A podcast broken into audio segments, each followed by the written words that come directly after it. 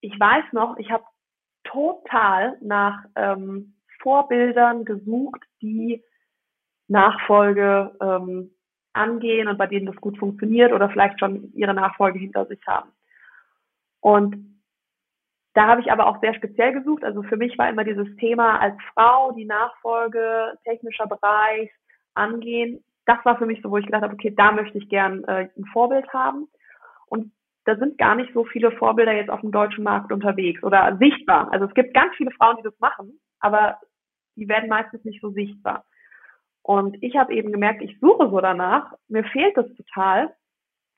Und ähm, mir bringt es auch super viel, wenn ich dann mal jemanden gefunden habe. Und dann habe ich irgendwann beschlossen, okay, dann mache ich es halt. Also ich berichte darüber. Und das hat mir so geholfen, auch weil ich mich mit so vielen anderen Nachfolgern dann vernetzt habe darüber, die mich eben angeschrieben haben und gesagt haben, boah, Dina, geht mir genauso. Ähm, ich habe gestern auch genau so eine Situation gehabt. Und das ist halt super cool.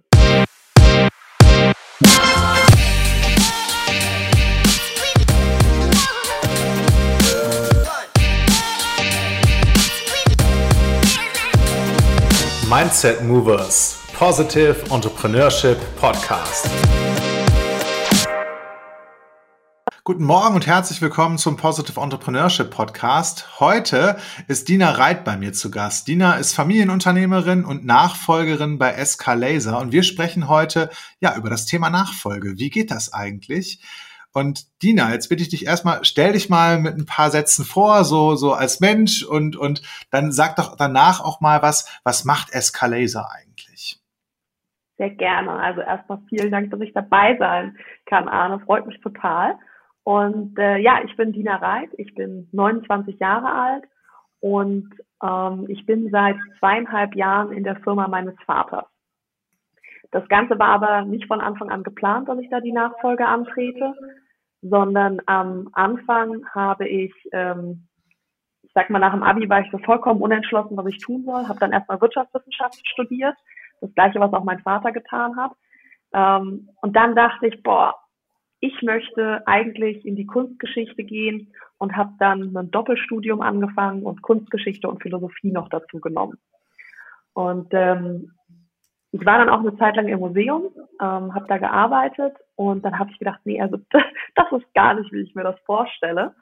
Und ähm, hat dann gesagt, ich möchte eigentlich, ich, ich bin Unternehmerin. Ich bin aufgewachsen in einer Unternehmerfamilie und da möchte ich hin. Und dann ähm, habe ich im Master noch Management gemacht und bin dann 2019 in der Firma eingestiegen. Und genau, SK Laser heißt die Firma. Das ist die, ähm, das Unternehmen, das mein Vater 2005 gegründet hat. Uns gibt es jetzt also seit 17 Jahren. Und wir sind so ja, klassischer Maschinenhersteller. Ja, also Maschinenbau. Wir ähm, stellen Lasermaschinen her für die Oberflächenbearbeitung. Also ich sage jetzt mal, ähm, kann man sich immer gut vorstellen, in einem Auto muss quasi jedes Bauteil gekennzeichnet werden, zum Beispiel mit einer Seriennummer oder einem Data Matrix Code. Und das tragen wir mit unserem Laser auf. Und damit ist dann jedes Bauteil im Auto rückverfolgbar und wenn irgendwie, ich weiß nicht, irgendwas kaputt geht, dann kann man eben sehen, ähm, was genau das für ein Bauteil ist und das gut nachbestellen. Und du hast eben gesagt, ähm, du hast erst äh, äh ja, BWL oder, oder Wirtschaft angefangen zu studieren und danach noch ein Doppelstudium. Das heißt, ähm, du, du hast auch Kunstgeschichte und, und Philosophie irgendwie äh, abgeschlossen. Hast du das alles studiert und, und äh, ja, genau. Also ich habe zwei Bachelor gemacht und das eben auch parallel. Ich muss sagen, das war ziemlich hart. Ähm, also ich habe quasi das so ein bisschen Zeit versetzt. Also ich habe ähm, Wirtschaftswissenschaften angefangen und dann eben, boah, ich weiß schon ganz klar, im zweiten oder im dritten Semester dann das zweite dazu genommen. Das heißt, ich hatte Wirtschaft dann auch einen Tick vorher fertig, bevor ich Kunstgeschichte und Philosophie fertig gemacht habe. Und das war total abgefahren. Also ich war natürlich total der Sonderling dann auch, ja. Ähm, ich weiß noch, die Philosophen und dann im Gegensatz dazu die Wirtschaftler, das war eigentlich so der krasseste Unterschied, auch an Leuten, mit denen ich studiert habe und den Professoren. Und auch die Art, wie man studiert hat, war so unterschiedlich. Ähm, aber das hat mir total viel gegeben. Ne? Also, dass ich so unterschiedliche Einblicke hatte ähm, und verschiedene Lebensansichten auch mitbekommen habe. Ja, ich, das finde ich ja total spannend. Also ich beschäftige mich so ein bisschen rudimentär mit, mit Philosophien und das ist, ist ja immer irgendwie sehr erkenntnisfördernd. Was war denn die Erkenntnis oder was ist so passiert, dass du deine Meinung äh, zuerst nicht ins, ins ähm, väterliche Unternehmen einsteigen zu wollen, dann irgendwie geändert hast? Also wie, wie, wie kam es dann dazu? Also du sagst schon, du hast festgestellt, Museum, was ist doch nicht so, wie du es dir vorgestellt hast? Ja, genau. Also ich sag mal so, ich bin aufgewachsen in einer Familie, da war nicht nur mein Vater Unternehmer, sondern auch Oma und Opa, Onkel und Tante. Also ich hatte da einige mhm. Vorbilder einfach, die alle Unternehmer waren. Und deswegen war für mich das Leben mit den, ich sag mal, Freiheiten und Verantwortung, die das Unternehmertum mit sich bringt, das war für mich so, wie es halt normal ist. Und als ich dann gemerkt habe, was Angestelltenverhältnis bedeutet, ähm, und das gerade noch im Museum, wo ich mir ja so viel von versprochen habe. Also ich hatte auch vorher schon mal so Studentenjobs und sowas gemacht, aber ähm, im Museum, das war, ich hatte ja gedacht, jetzt geht meine Karriere los. Hier ist jetzt endlich, ich war in einem der fünf größten Museen Deutschlands. Ich habe direkt unter dem Kurator gearbeitet. Ich habe gedacht, boah, super, ja, so, so muss es sein. Und ähm, ich habe gedacht, ich würde mich den ganzen Tag mit Kunst beschäftigen und eben mit den zeitgenössischen Kunstkünstlern auseinandersetzen. Und ähm, ich dachte, man hätte da so viel Entscheidungsfreiheit, wenn es zum Beispiel um die Ausstellungen geht. Aber im Endeffekt muss man natürlich auch da sehr stark nach den Geldgebern sich richten. Und ähm, ja, also es war irgendwie so das ganze Paket, auch so zum Beispiel ähm, die Arbeitsverhältnisse. Also es ist sehr schwierig, in diesem Bereich eine Festanstellung zu bekommen. Und, und das waren alles so Dinge, da habe ich gedacht, nee, also so stelle ich mir einfach nicht mein Arbeitsumfeld vor.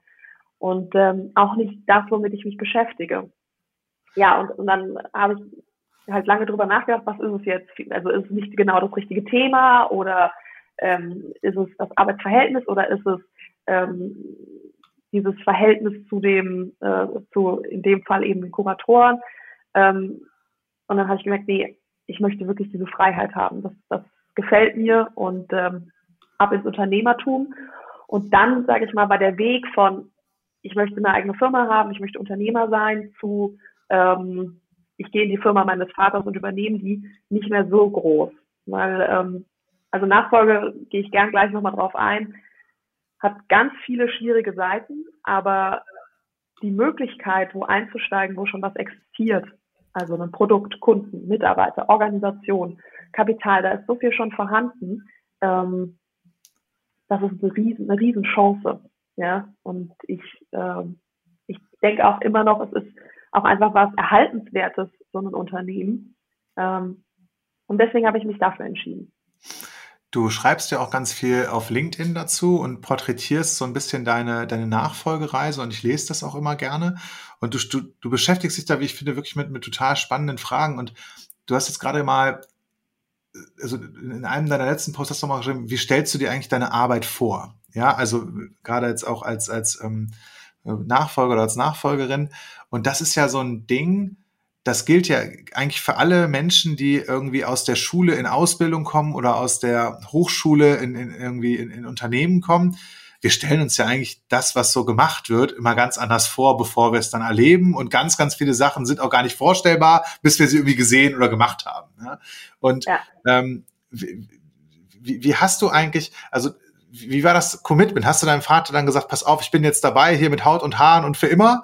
Ähm, oder, oder bist du da anders rangegangen? Also wie, ähm, weil ich kann mir vorstellen, dass für viele, ähm, ja, ich sag mal, junge Menschen, die, die in, in, wo für die Nachfolge eine Option ist, dass das schwierig ist, ähm, sich, sich von Anfang an irgendwie 100% zu committen und dann halt nicht nur ein Unternehmen zu übernehmen, sondern ja auch eine Tradition und sowas wie ein, ja, oft ist es ja sowas wie ein Lebenswerk oder so fortzuführen. Also da, da ist ja auch eine gewisse vielleicht Bürde mit verbunden oder eine Verantwortung zumindest. Ja. Total. Also, wie bist du also da rangegangen mit deinem Vater? Ähm, ich weiß noch, als ich mich dann entschieden habe, das war 2016, ähm, wir waren irgendwie so im Urlaub zusammen in Frankreich und dann habe ich gesagt, es war so, also wirklich, was eine Szene. Ein Spaziergang am Strand, mein Vater und ich, und ich erzähle ihm, du Papa, ich habe mir überlegt, ähm, ich möchte doch in die Firma gehen, ich möchte die Firma übernehmen. Und ich weiß noch, an dem Abend war er so, boah, das findet er aber ganz toll und super, so schön, freute sich total. Ähm, und was ich da alles für Möglichkeiten habe. Also er hatte halt vorher nie so Pressure reingemacht, aber natürlich er hat sich total dann gefreut in dem Augenblick. Dann habe ich den Master gemacht und ich weiß noch, wie ich ähm, dann irgendwann mal mit ihm drüber gesprochen habe und er so, ja, also willst du das jetzt wirklich übernehmen? Also er war sich dann immer noch nicht sicher, ob das jetzt, ob ich immer noch zu dieser Entscheidung stehe. Und ich sage, ja, also das ist eigentlich schon mein Plan, ne? Also ich wollte es schon machen. Und dann ähm, bin ich, wie gesagt, im August rein, 2019 und also man muss dazu sagen, ich habe bis dahin immer schon für die Firma gearbeitet. Ich war auf Messen mit dabei, ich habe auch mal im Büro mitgearbeitet, ich kannte fast alle Mitarbeiter, ich kannte das Produkt und ich wusste, in was für einem, also wie der Maschinenbau und die Industrie, eben unsere Kunden, wie die aufgestellt sind, mit was für Leuten ich da zu tun habe.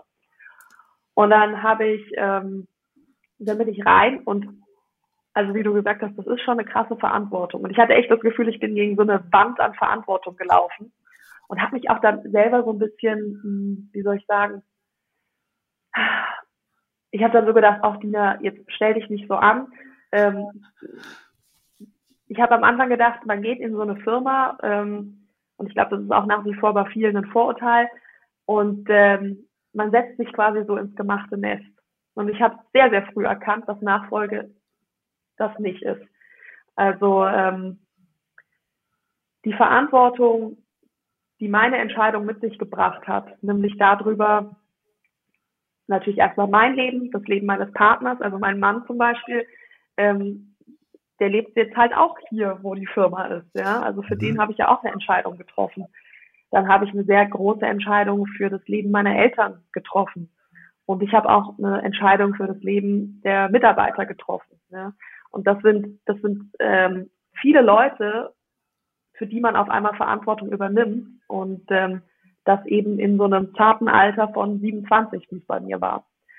Ähm, und also ich weiß noch, dass ich gerade am Anfang, oder haben auch die Leute zu mir gesagt, aber Dina, du bist doch jetzt gerade noch gar nicht hier die Chefin von der ganzen Sache, also warum, da hast du noch gar nicht die ganze Verantwortung. Aber ich habe das gespürt, ja. Und immer wieder, wenn ich auch mit anderen Nachfolgern rede, dann können die das nachvollziehen. Die haben das auch so empfunden. Ne? Naja, und dann habe ich, ähm, nachdem ich dann so drin war und ich gebe ehrlich zu, ich glaube, jeder hat das, der in eine Nachfolge reingeht, besonders am Anfang, ich habe schon gezweifelt, ist das jetzt das Richtige, was ich hier mache? Ähm, also stimmt, also kann ich nicht zu dem Punkt hin entwickeln. Man muss ja immer sehen, ich habe den Job-Einstieg direkt auch in die Nachfolge gemacht. Ich habe ja nicht woanders nochmal gearbeitet. Und ähm, ja, das, also da habe ich halt natürlich ganz viel auf einmal gelernt, ja. Mhm. Also das Lernpensum, die Lernkurve ist sehr hoch bei mir, äh, sehr steil bei mir. Um, ähm, und mit der Zeit wird es natürlich was, ich sag mal, ruhiger, man kommt besser rein, man, ähm, man, ich habe mir die Technik sehr stark draufgepackt, habe da einen großen Fokus gelegt und dann kommt man in ruhigere Fahrwasser, ja, und dann wird es, ähm, wird es besser und äh, die Zweifel verschwinden mit der Zeit. Aber ja, also mein Vater konnte es, glaube ich, eine Zeit lang nicht glauben, dass ich es mache. Und äh, ich brauchte auch eine Zeit, um mich dann da wirklich reinzugewöhnen. Und ihr habt ja auch einen konkreten Plan, also eine Roadmap ähm, bis 2025, wenn ich das richtig wiedergebe. Ja, genau. Ähm, ja. Sollst du die äh, Verantwortung äh, äh ja komplett übernehmen. Und mhm. wie ist das für deinen Vater oder wie, wie läuft das so in eurer Beziehung, in eurer täglichen so Zusammenarbeit? Das ist ja so, vielleicht auch so ein Spannungsfeld zwischen Loslassen und Übernehmen und, oder, oder sagen wir mal nochmal anders, das hast du auch irgendwo so schön geschrieben. Ähm, dein Vater ist ja wahrscheinlich sehr klar, dass du als anderer Mensch anders führen wirst und das Unternehmen wahrscheinlich auch anders, anders ausrichtest. Und wenn es halt nur im Detail ist, nur wenn man das langfristig denkt, sind halt auch kleine äh, äh, ja, äh, gerade an, an Veränderungen ähm, auf, auf lange Strecke halt sehr, sehr weit reichen. Und das, das ähm, wie gelingt ihm das denn, da, da auch äh, loszulassen? Und äh, ja, ist, ist das ein Spannungsfeld zwischen euch oder gibt es da eigentlich ganz andere? Genau, also wir sind ja erstmal in die Nachfolge komplett ohne Plan gegangen und haben dann nach zwei Monaten uns eine Beraterin reingeholt. Mit der haben wir dann zum Beispiel diese Roadmap entwickelt und ähm, da sind eben so unterschiedliche Stufen drin. Ähm, genau, und dann bis eben 2025, wo wirklich der Verantwortungsübergang an mich komplett stattfindet. Und man muss sich das auch so vorstellen, das ist quasi wie eine, äh, eine Wippe. Ja, also auf der einen Seite ist mein Vater und am Anfang hatte der ganz, ganz viel Verantwortung. Und ähm, ich hatte eben noch nicht so viel Verantwortung und jetzt mit der Zeit dreht sich das Verhältnis, ähm, bis dann irgendwann mein Vater eben keine Verantwortung mehr trägt. Und ähm, mein Vater hat jetzt 17 Jahre lang die Verantwortung für das Unternehmen getragen. Das heißt, der ist total dran gewöhnt, alle Entscheidungen zu treffen. Ja. Und ähm, am Anfang in dieser Phase, wo er eben auch sehr viel immer noch ähm, entschieden hat und ich gerade am Reinkommen war, habe ich mich natürlich total auch auf sein äh, Urteil verlassen. Weil er ist ja auch derjenige, der die ganze Erfahrung hat und nicht nur in der Firma, sondern auch davor ja schon viel erlebt hat. Und irgendwann dreht dieses Verhältnis.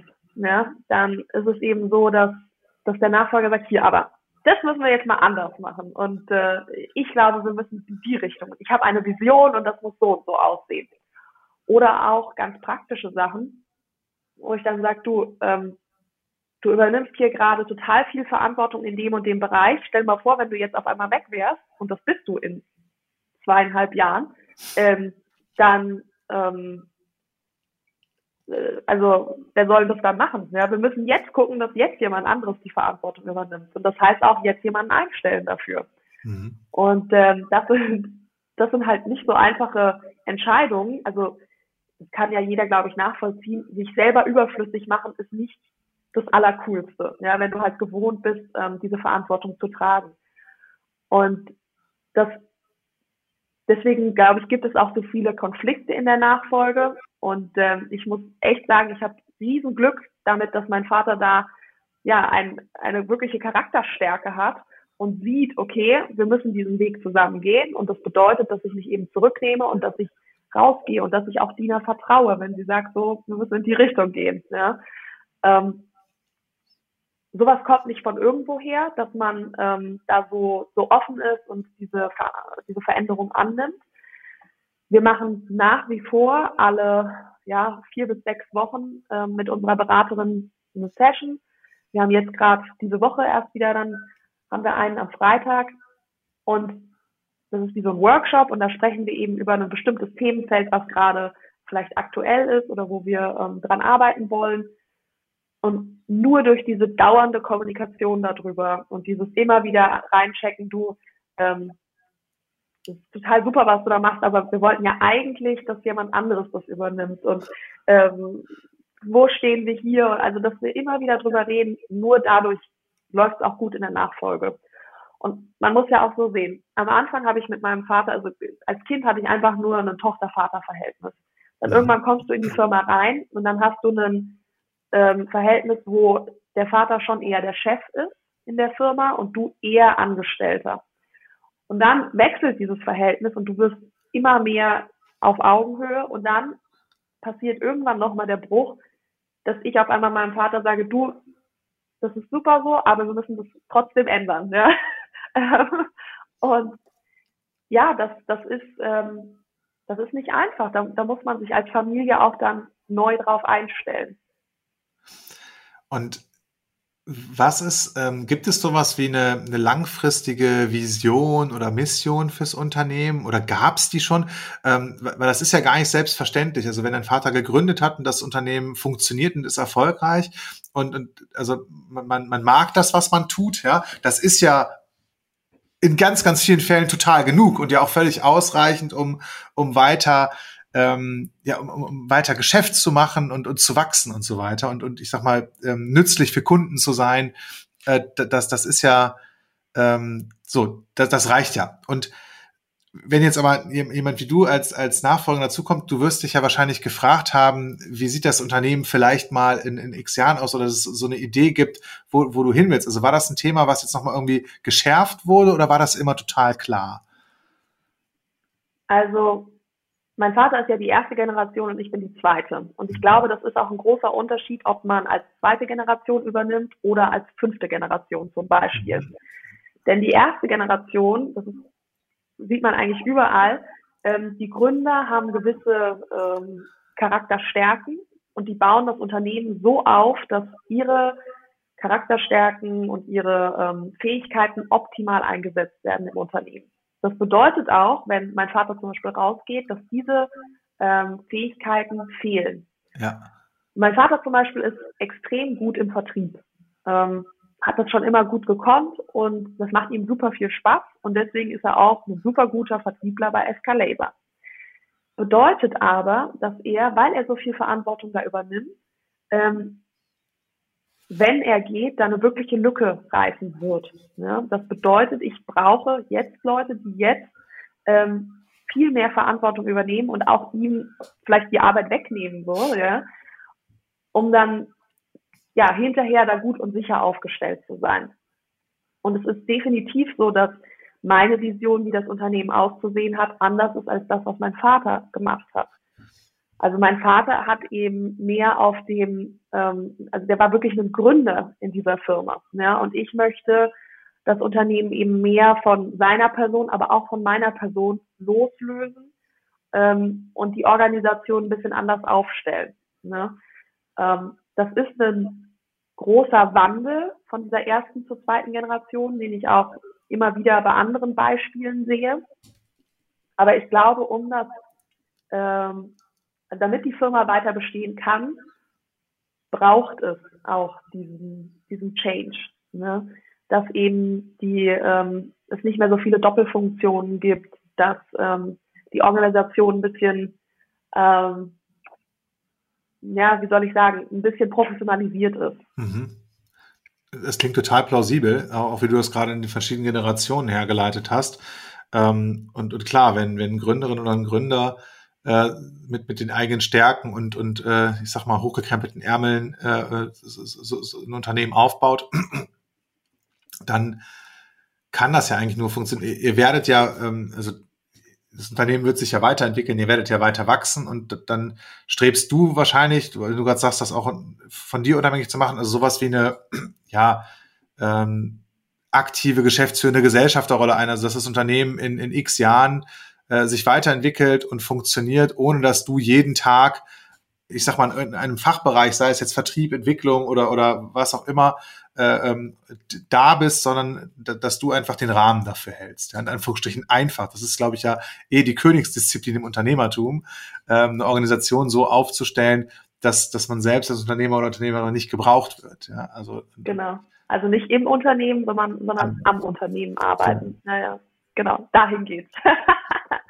Aber klar, das ist ein harter Weg und gerade auch, also das muss ich auch sagen, ich habe ja diesen frühen Einstieg gewählt, ähm, wo ich nicht erstmal, keine Ahnung, in irgendeinem Konzern gearbeitet habe, weil ich auch diesen Übergang mit meinem Vater haben wollte. Ich, hab, ich bin total der Familienmensch. Für mich ist das super schön, dass ich mit ihm zusammenarbeite. Aber das bietet natürlich, also das birgt auch gewisse ähm, Probleme, sage ich jetzt mal, weil ähm, ich sage mal, es gibt Nachfolgen, die dauern ein Jahr und meine dauert fünf Jahre. Das mhm. heißt, da ist, sage ich mal, der Trennungsschmerz von ihm ist vielleicht ähm, ein bisschen länger gezogen, so, ja. Und ähm, das heißt auch die, also diese, ähm, dieses andauernde drüber reden, was ich jetzt zum Beispiel mache, ähm, das wäre vielleicht, wenn es nur ein Jahr ähm, wäre, wäre auch gar nicht so. Also wenn wir in einem Jahr die Nachfolge stemmen würden. Mhm. Vorteil andererseits an dieser längeren Übergabe ist, dass, ähm, also ich merke es immer wieder, für die Mitarbeiter ist das halt eine totale Sicherheit. Ne? sie wissen halt, die Dina kommt rein und die ist wirklich, sitzt fest im Sattel, ähm, hat die Themen richtig im Griff. Wenn ähm, der Vater dann rausgeht, äh, die haben sich schon voll an mich gewöhnt, die nehmen mich total ernst, die wissen, die Dina ist hier die Chefin, die kann jetzt entscheiden. Und das ist eine, eine ganz tolle Entwicklung. Ähm, Außerdem natürlich auch für mich, klar, also so tief, wie ich jetzt in den Themen drin bin, weiß ich nicht, ob ich innerhalb von einem Jahr nachfolge wo man ja dann noch, ähm, also diese ganze Nachfolge auch innerhalb eines Jahres komprimieren muss, ob ich da so weit gewesen wäre, jetzt fachlich zum Beispiel im technischen Bereich. Ja, das hast du auch irgendwo geschrieben, ähm, dass dein Vater auch dein, dein, dein Mentor ist und dich auch immer, äh, auch in den Situationen in Anführungsstrichen unterstützt und, und, und äh, dich aufbaut, wenn, wenn du mal zweifelst. Ich kenne das ja selber als Unternehmer. Also Zweifel gehört ja total dazu und ich glaube, das hat auch eine, ist auch total funktional. Also so ein Stück weit demütig zu sein oder äh, die, die Aufgabe oder Herausforderung, die, die so, so vor uns liegen, ähm, ja, dir das mal so zu reflektieren ne? und, und, und sich da irgendwie einzuordnen. Und es hilft natürlich auch manchmal total bold zu sein und ähm, wie, wie du hast auch eben gesagt, früher hattest du nur dieses klassische, was auch immer das bedeutet, Vater-Tochter-Verhältnis, ja, und dann irgendwann seid ihr jetzt mitten in dieser Nachfolge drin. Wie, wie kriegt ihr das denn eigentlich als, als Vater und Tochter jetzt hin, euch auch außerhalb des Business-Kontexts zu begegnen? Also geht das oder ist, wenn ihr beide unterwegs seid, eigentlich immer SK-Laser-Thema? ähm, also wir versuchen schon, also erstmal das Allerwichtigste. Das ist ja was Schönes, also was Gemeinsames ja. zu haben. Ne? Das ist ja auch total, ein Total, ja. Also unser Verhältnis ist natürlich noch mal viel enger geworden als früher. Mhm. Ähm, und das finde ich super. Ähm, ich glaube auch, je älter man wird, desto mehr schätzt man auch wirklich die Zeit, die man eben ähm, mit seinem Vater zusammen verbringt. Also bei mir ist das auf jeden Fall so. Und meine Mutter, muss man auch noch sagen, die arbeitet auch zweimal die Woche bei uns im Unternehmen. Das heißt, mit der verbringe ich dann auch noch mal mehr Zeit. Genau. Und ähm, also so das erste, was ganz wichtig ist, man muss sich die private Zeit zusammennehmen. Also man muss auch mal samstags zusammen Abendessen oder sonntags Kaffee und Kuchen zusammen machen. Und bei uns auch, was wir aber auch schon immer gemacht haben, man fährt eben auch weiterhin zusammen in den Urlaub. Mhm. Und ähm, in dieser Zeit, das kann schon mal passieren, dass man dann mal über irgendwas von der Firma redet. Ähm, ah, guck mal hier, ich habe gerade die E-Mail bekommen oder äh, also es gibt schon mal den einen oder anderen irgendwas, ah, das habe ich gar nicht dir erzählt, aber das und das ist noch passiert. Aber grundsätzlich ähm, kommt man da total schnell eigentlich wieder in dieses wirkliche Familienverhältnis rein. Also wir waren jetzt zum Beispiel über Silvester zusammen unterwegs ähm, mit der ganzen Familie, mit meinem Mann und meiner Schwester auch. Und das ist total schön. Ja, also wir haben da, wir haben einfach eine gute Zeit. Wir sind halt als Familie unterwegs. Ähm, ja, wir haben in diesem, keine Ahnung, fünftägigen Urlaub sicherlich auch, ich weiß nicht, ich sage jetzt mal jeden Tag einmal vielleicht über die Firma kurz gesprochen, ja, aber man muss ja auch sehen, meine Mutter, meine Schwester, mein Vater, äh, mein Mann sitzen da auch am Tisch und wir, ähm, also die anderen haben ja eigentlich total wenig nur damit zu tun, da können wir ja jetzt nicht die ganze Zeit über Escalator reden. Also das ist vielleicht mal ein kurzer, ähm, kurzer Moment, so, ah, wir müssen unbedingt mal total dringend dann das und das machen, wenn wir zurück sind. Oder, ah, hier, guck mal, hast du das schon gesehen. Aber ähm, ja, grundsätzlich würde ich sagen, wir kriegen das ganz gut auseinandergehalten. Ich, ähm, ich habe ja so ein paar Hypothesen für mich formuliert, über die ich auch immer mit meinen Gästen hier spreche. Und, und eine davon ist, dass unternehmerisches Wachstum persönlichem Wachstum folgt. Und was sind denn so, so Felder, in denen du dich persönlich in der letzten Zeit, seitdem du die Nachfolge jetzt begonnen hast und mitten da drin bist, ähm, ja persönlich weiterentwickelt hast oder in Anführungsstrichen verändert hast? Das, das ist ja ein stetiger Veränderungsprozess, ähm, was du vielleicht vorher auch gar nicht so auf dem Schirm hattest. Also ich habe mich in den letzten zweieinhalb Jahren total ähm, ja, weiterentwickelt, insofern, als dass ich einerseits aktiv irgendwie Dinge ähm, vorangetrieben habe, ähm, wo ich irgendwie gesehen habe, okay, was sind meine Stärken, ähm, dann auch natürlich mich fachlich weiterentwickelt habe, besonders im technischen Bereich. Und ähm, dann sind aber auch Sachen, die, die passieren einfach in der Rolle, in der ich nun mal eben bin, wo ich immer wieder meine Komfortzone verlassen habe und dadurch diese Komfortzone größer geworden ist. Also ich sage jetzt mal, ich denke, ein ziemlich einfaches Beispiel, was äh, man schnell äh, verstehen kann, ist ähm, Mitarbeiterführung. Mhm. Ich habe vielleicht mal als Student ähm, eine studentische Initiative geführt und so Geschichten. Also ich hatte eine gewisse Führungserfahrung, aber ähm, dann die Führungserfahrung, äh, die, die Führung, die in so einem Unternehmen dann drin ist, ähm, das ist natürlich nochmal eine andere Nummer. Und da habe ich, äh, also ich weiß noch, von meinem ersten Mitarbeitergespräch habe ich die Nacht echt schlecht geschlafen, weil ich die ganze Zeit drüber nachgedacht habe, oh Gott, und was sage ich dann? Und was wird der dann sagen? Und dann ähm, habe ich, also wie ich mich da vorbereitet habe, echt super, ja. ähm, hatte ich da wirklich meine Stichpunkte und so weiter und so fort. Und ähm, das war total krass für mich. Und ich weiß auch noch, ich bin wirklich da rausgegangen und dachte so, oh Gott, oh, ich habe hinter mich gebracht, irre, dass das gut geklappt hat, ganz toll so. Und hinterher zu meinem Vater gegangen, Papa, das hat super geklappt, so, so, so. und ähm, das war, das war halt das erste Mal, dass ich sowas in die Richtung gemacht habe. Und ähm, jetzt fällt mir das natürlich viel einfacher. Also Übung macht den Meister. Mhm. Ne? Ähm, und manchmal muss man eben auch dann blöde Entscheidungen treffen und mal Nein sagen. Und ähm, Also ob das dann ist, ich kann da leider mit dem Preis nicht nachgeben oder ähm, ich sage jetzt mal ja, äh, morgen muss das jetzt geschehen, wie kriegen wir das hin als äh, Team? Das sind das sind Sachen, wo man halt irgendwie Grenzen aufzeigt oder ähm, ja fordern vielleicht auch auftritt. Ähm, und das gehört zu dem Job dazu. Und wenn man das nicht kann, dann ähm, glaube ich, ist es echt super schwierig, ein Unternehmen zu leiten. Ähm, ja, und das sind Sachen, wo ich mich auf jeden Fall weiterentwickelt habe. Und ich merke auch manchmal, wenn ich mit Freunden zum Beispiel rede, ähm, die ja mitunter in ganz anderen Situationen als ich sind, dass das, also dass es auch schwierig ist, dann über gewisse Sachen zu reden, weil es so anders ist von der Realität. Ähm, und da ist es zum Beispiel mit meinem Vater, der eben auch durch diese äh, Lernphasen durchgegangen ist, ist es da viel einfacher zu reden, weil der eben auch weiß, ah, ja, ja, ich weiß. Und das und das bei einem Mitarbeitergespräch besonders hart. Ja? Also so Sachen, ähm, da kann man halt gut dann drüber sprechen. Ähm, wo du das gerade sagst, ich, ich bin ja bei EO, dieser Entrepreneurs Organization. Ich weiß nicht, ob du das kennst oder ob wir da schon mal im Vorgespräch drüber gesprochen hatten, weil genau dieser Punkt, ähm, das, sagen die allermeisten EOler, äh, wenn sie da eingetreten sind, dass ihnen das irgendwie im Freundeskreis so gefehlt hat über bestimmte Themen, die, die du eigentlich nur kennst, wenn du in so einer Verantwortung bist als Unternehmerin oder Unternehmer, ähm, dass man das irgendwie teilen kann. Und wir Menschen fühlen uns ja mhm. immer verbunden, wenn wir uns irgendwie mitteilen und irgendwo wiedererkannt werden und uns selber wiedererkennen in den Geschichten anderer. Und dass das eigentlich so der größte Mehrwert ist, das treffen, also ich habe so ein Forum heißt das, und wir treffen uns einmal im Monat für so einen strukturierten Austausch. Und da gibt es einen Moderator und es folgt immer eine Agenda und man kann nicht fehlen, man kann nicht zu spät kommen, da gibt es halt so eine Satzung und wenn du das doch machst, bist du halt raus.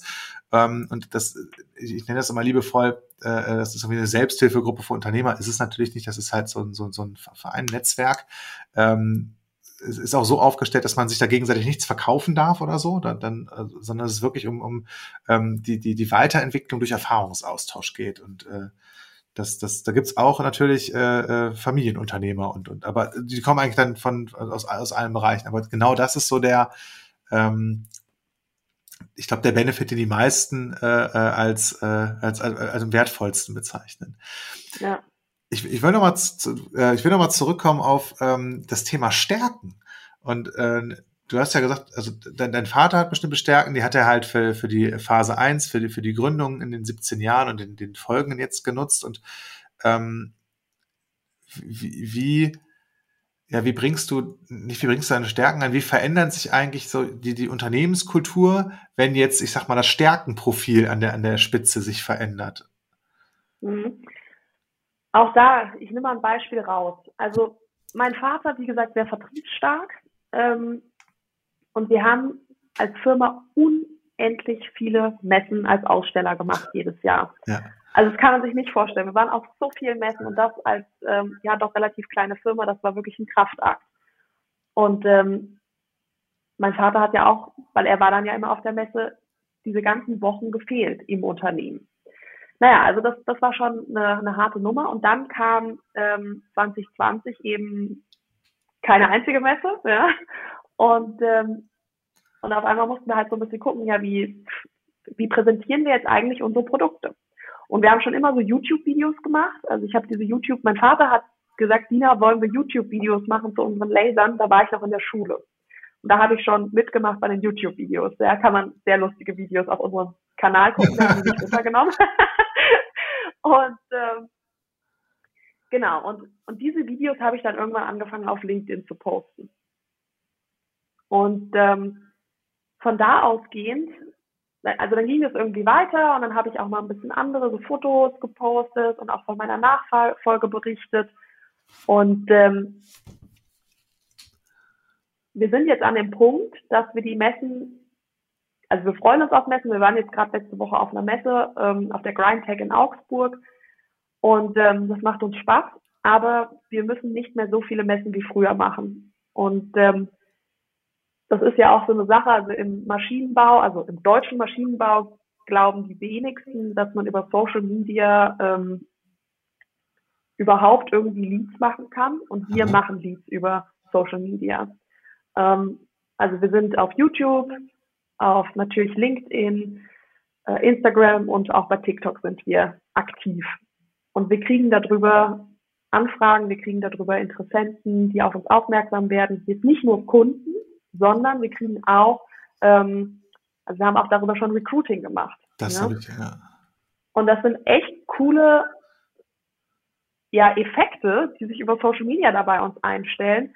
Und das ist schon was, was, sagen wir mal, wenn mein Vater jetzt vielleicht eine andere Generation hätte, er das vielleicht auch vorangetrieben, aber natürlich, das ist jetzt nicht so sein Ding gewesen. Ne? Und das kommt ganz klar dadurch, dass ich auch die Freiheit habe, eben zu gucken, ähm, was, was können wir im Unternehmen anders machen ähm, und dann einfach mal ausprobiere und dann ähm, auch meine Stärken einsetze. Also zum Beispiel ist von mir eben eine Stärke, dass ich äh, super gerne, es macht mit Riesenspaß, eben auf Social Media über meine Themen berichte. Ja, ob das jetzt Laser oder Nachfolge ist. Das macht einfach Spaß. Ja, ja das, genau. das, das, liest man auch, das nimmt man auch wahr und das scheint ja auch ziemlich gut für dich zu funktionieren. Ich weiß, äh, äh also du, du hast glaube ich 15, 16.000 Follower, du postest sehr regelmäßig, ähm, du, du hast total viel Engagement und und äh, wie viel Zeit steckst du da rein? Also wie ähm, ja. das und und äh, ich habe da noch ganz viele Nachfragen. Das ist jetzt ein super Thema. Aber ja, gerne. Also äh, wie viel Zeit stecke ich da rein? Boah, also diese Woche, diese Woche eher mehr. also es ist total abhängig von ähm, von dem, was ich poste. Es ist so, ich habe einen Contentplan und da ähm, sind jetzt so die nächsten drei Wochen zum Beispiel durchgeplant, was dann kommen soll. Es ist jetzt nicht, dass der Content schon dafür jeweils produziert ist, aber ich weiß schon, ah, okay, in die Richtung möchte ich gerne ähm, was schreiben in den nächsten Wochen.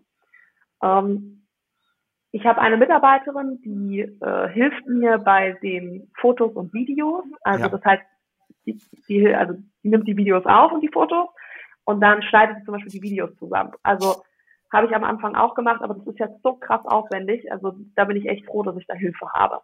Meine Texte, Kommentare und Nachrichten schreibe ich nach wie vor selber. Und ähm, ich überlege mir auch, was wir mit dem Contentplan, also wo der Contentplan hingehen soll. Ne? Und ähm, also an einem Tag, an dem ich nichts poste, ähm, ist es vielleicht eine halbe Stunde, die ich in LinkedIn investiere, mhm. wenn ich auf Nachrichten und Kommentare reagiere. Aber es gibt auch Tage, an denen ich gar nichts mache. Ähm, manchmal spare ich mir so meine ganzen Nachrichten auf und dann mache ich die halt nicht am Montag, sondern am Dienstag. Ähm, ja, immer nachdem halt, wie es so bei mir passt. Es gibt aber auch Tage, wenn ich Content produziere, ähm, das bedeutet dann zum Beispiel, sagen wir mal, drei Stunden Videos aufnehmen und Fotos und dann noch Texte schreiben. Das kann auch, je nachdem, wie viele ich schreibe, kann das auch mal eine Stunde oder auch sogar zwei Stunden dauern. Ja. Dann ist das schon Zeit, die das in Anspruch nimmt. Und ähm, also ich sage immer, einen guten Post machen ist nicht das Schwierige. Also auch da gehört schon einiges dazu, aber einen guten Post ist nicht das Schwierige. Das Schwierige ist, da konstant dran zu bleiben und da wirklich jede Woche mehrmals so zu posten. Und ich meine, je nach Format, also über TikTok muss ja am besten fünfmal am Tag posten. Das ist natürlich unglaublich, was da für Arbeit reinfließt. Und das kann ich auch nicht leisten. Ähm, mein Ziel ist es eben, da authentisch das zu zeigen, was ich in meinem Alltag erlebe, was die Themen sind, die mich in meinem Alltag irgendwie auch, ähm, ja, mit denen ich einfach zu tun habe. Also ich möchte halt so berichten, ähm, klar, ich will auch was weitergeben und äh, irgendwie so ein bisschen Wissen teilen, aber ich möchte auch einfach zeigen, wo stehe ich gerade in der Nachfolge und was passiert bei mir. Ich glaube, dass das auch für andere Nachfolger und auch Nachfolgerinnen total inspirierend ist. Das liest man ja auch in deinen Kommentaren. Ähm, als du damit begonnen hast, das so strukturiert oder, oder regelmäßig zu machen, war da, was war da eigentlich dein Hauptanliegen oder die Hauptabsicht? Du hast ja jetzt immer davon gesprochen, dass es dann auch um, um Lead-Generierung ging, aber auch um, um Recruiting und so weiter. Ähm, oder, oder hast du einfach erstmal angefangen, äh, dein, deine Geschichte so, so ein bisschen zu erzählen, das zu porträtieren? Also was war da, wie, wie ging das los? Ganz unterschiedliches. Also erstens ist es ja so, alle kannten meinen Vater. Mein Vater war das Gesicht der ah. Firma. Ja? Der war auf jeder Messe. Das heißt, alle, die irgendwie an Escalator gedacht haben, haben, haben an meinen Vater gedacht. Das ist jetzt nicht mehr so. Ja, ja? das glaube ich. Ähm, ja. Und also mir ist es total wichtig, dass die Leute eben jetzt mich im Kopf haben, wenn sie an Escalator denken. Und also das war einer der, der Gründe, warum ich dann gesagt habe, hier, lass das mal äh, angehen.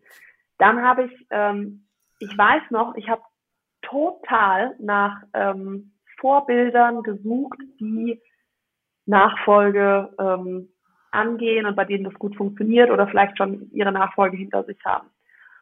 Und da habe ich aber auch sehr speziell gesucht. Also für mich war immer dieses Thema als Frau, die Nachfolge, technischer Bereich angehen. Das war für mich so, wo ich gedacht habe, okay, da möchte ich gern äh, ein Vorbild haben. Und da sind gar nicht so viele Vorbilder jetzt auf dem deutschen Markt unterwegs oder sichtbar. Also es gibt ganz viele Frauen, die das machen, aber die werden meistens nicht so sichtbar. Und ich habe eben gemerkt, ich suche so danach, mir fehlt das total. Und ähm, mir bringt es auch super viel, wenn ich dann mal jemanden gefunden habe. Und dann habe ich irgendwann beschlossen, okay, dann mache ich es halt. Also ich berichte darüber. Und das hat mir so geholfen, auch weil ich mich mit so vielen anderen Nachfolgern dann vernetzt habe darüber, die mich eben angeschrieben haben und gesagt haben, boah, Dina, geht mir genauso. Ähm, ich habe gestern auch genauso eine Situation gehabt. Und das ist halt super cool. Also ich glaube, das waren so die ersten zwei Gründe. Also selber das Gesicht von Escalator werden und eben dieses, diese Nachfolge mehr zu thematisieren in der Öffentlichkeit. Und dann, ähm, ich glaube, dann würde ich schon sagen, dass das für mich auch wichtig war, eben die Laser zu zeigen, also unsere Laser zu zeigen und was man damit so machen kann, weil viele das auch gar nicht wissen, was man mit einem Laser machen kann.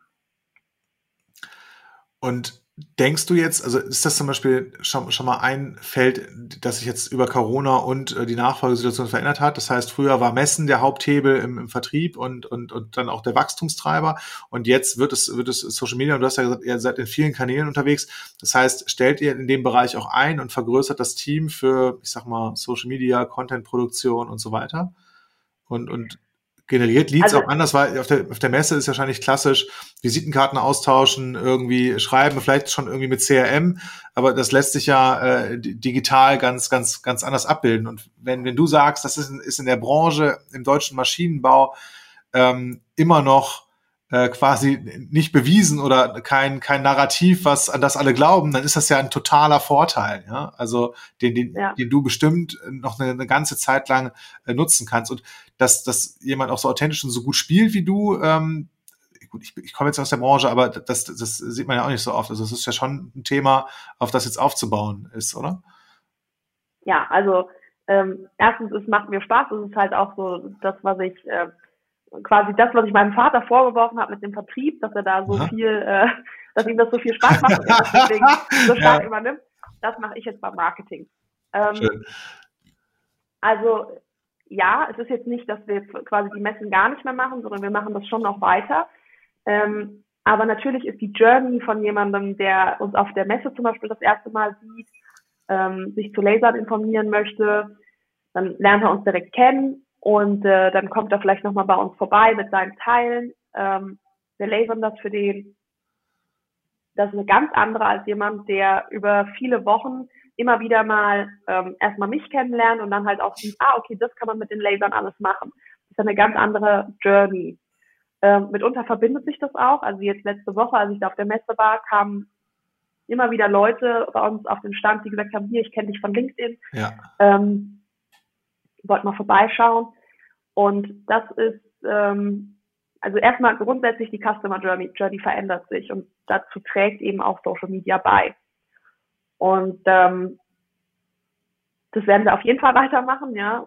Mir macht Spaß und es ist gut für die Firma, also warum nicht? Und ähm, ich denke auch, dass es ein Bereich ist, in dem wir wachsen werden. Ähm, Zurzeit übernehme ich sehr viel noch da und ich denke, es wird der Punkt kommen, wo ich vielleicht mal sage, hier, ich kann einfach nicht mehr die ganzen Nachrichten beantworten, ist einfach zu viel. Also es ist je nachdem auch manchmal jetzt schon so, dass ich dann erst eine, ähm, eine Woche später auf was antworten kann, weil es einfach ähm, ja viel, viel Zeit so in Anspruch nimmt.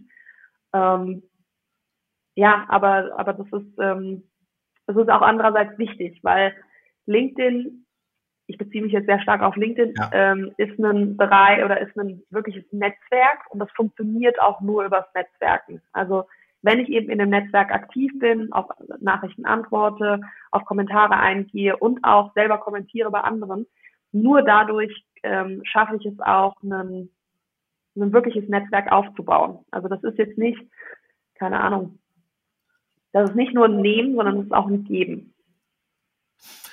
Und äh, ich möchte mal einen Aspekt jetzt beleuchten. Ähm, du hast eben schon über Führung gesprochen und dass, dass das für dich halt ähm, also so ein Weiterentwicklungsfeld war. Und wie, wie ist das? Ähm, die Führungskultur bei euch im Unternehmen, die wird sich ja auch sukzessive verändern. Und zwar allein schon deshalb, dass du eine andere Generation und dass du auch eine Frau und ein Vater ein Mann ist, ja, ähm, weil wir einfach mit Menschen in Anführungsstrichen ja immer unterschiedlich umgehen. Und ähm, ja. wie, wie nehmen das die Mitarbeiter wahr? Beziehungsweise kannst du, kannst du mal versuchen, das so ein bisschen zu beschreiben? Ich weiß, du bist da ja selber jetzt in so einer Innensicht, das ist dann auch immer nicht ganz leicht, aber ähm, wie, wie, wie verändert sich denn eigentlich so die, ja, die, die, die, die, die Führungskultur oder die Organisationskultur so, so in, in eurer Firma durch, durch dich am Ruder? Ja, also das ist, das ist schon jetzt ein bisschen anders. Also ich sag mal was ganz Plakatives. Mein Vater sieht alle Mitarbeiter, ich duze alle Mitarbeiter. Das mhm. ist dadurch gekommen, dass ich ähm, am Anfang, ähm, also beim Jobeinstieg bei SK Laser, habe ich mit jedem Mitarbeiter zusammengearbeitet. Ähm, und da habe ich mir auch wirklich Zeit genommen für. Und ich meine jetzt nicht nur in der Administration, sondern auch in der Produktion habe ich mitgearbeitet. Also ich habe gelernt, wie säge ich Profile, wie bohre ich Sachen, wie schraube ich Sachen zusammen. Und ähm, da war ich natürlich auch, ich sag jetzt mal so total, ähm, total der, der Neuling dann in allem. Ne? Und habe mich quasi sehr stark auf die Mitarbeiter verlassen und habe gesagt, du, du hast Ahnung, wie es geht, du musst mir jetzt beibringen, ich habe keine Ahnung und ich verlasse mich da auf dich. Ähm, und das war natürlich, sage ich mal, eine, eine hm, eine Zusammenarbeit, die ganz anders schon mal grundsätzlich ist, als die, die mein Vater mit den Mitarbeitern Das schafft ja eine ganz andere Bindung, ja. Also, Total. Äh, Total. Wenn du quasi als Schülerin da reingehst und die, die mit jeden Mitarbeiter quasi äh, als Meister, äh, so, so, ich, ich denke jetzt gerade an, an so ein Bild, fragst, okay, zeig mir, was du, was du hier eigentlich machst und ich bin bereit zu lernen. Das ist ja eine, eine ganz andere, äh, eine, eine ganz andere Connection. Ne? Ja, okay. Total. Also das ist ganz anders. Ähm, ich würde jetzt nicht sagen, dass mein Vater so ein patriarchischer ähm, Unternehmensleiter und Lenker ist. Ähm, aber ich sage jetzt mal nur, dieses Siezen und Duzen ist schon ein bisschen anders in der Kultur. Ne?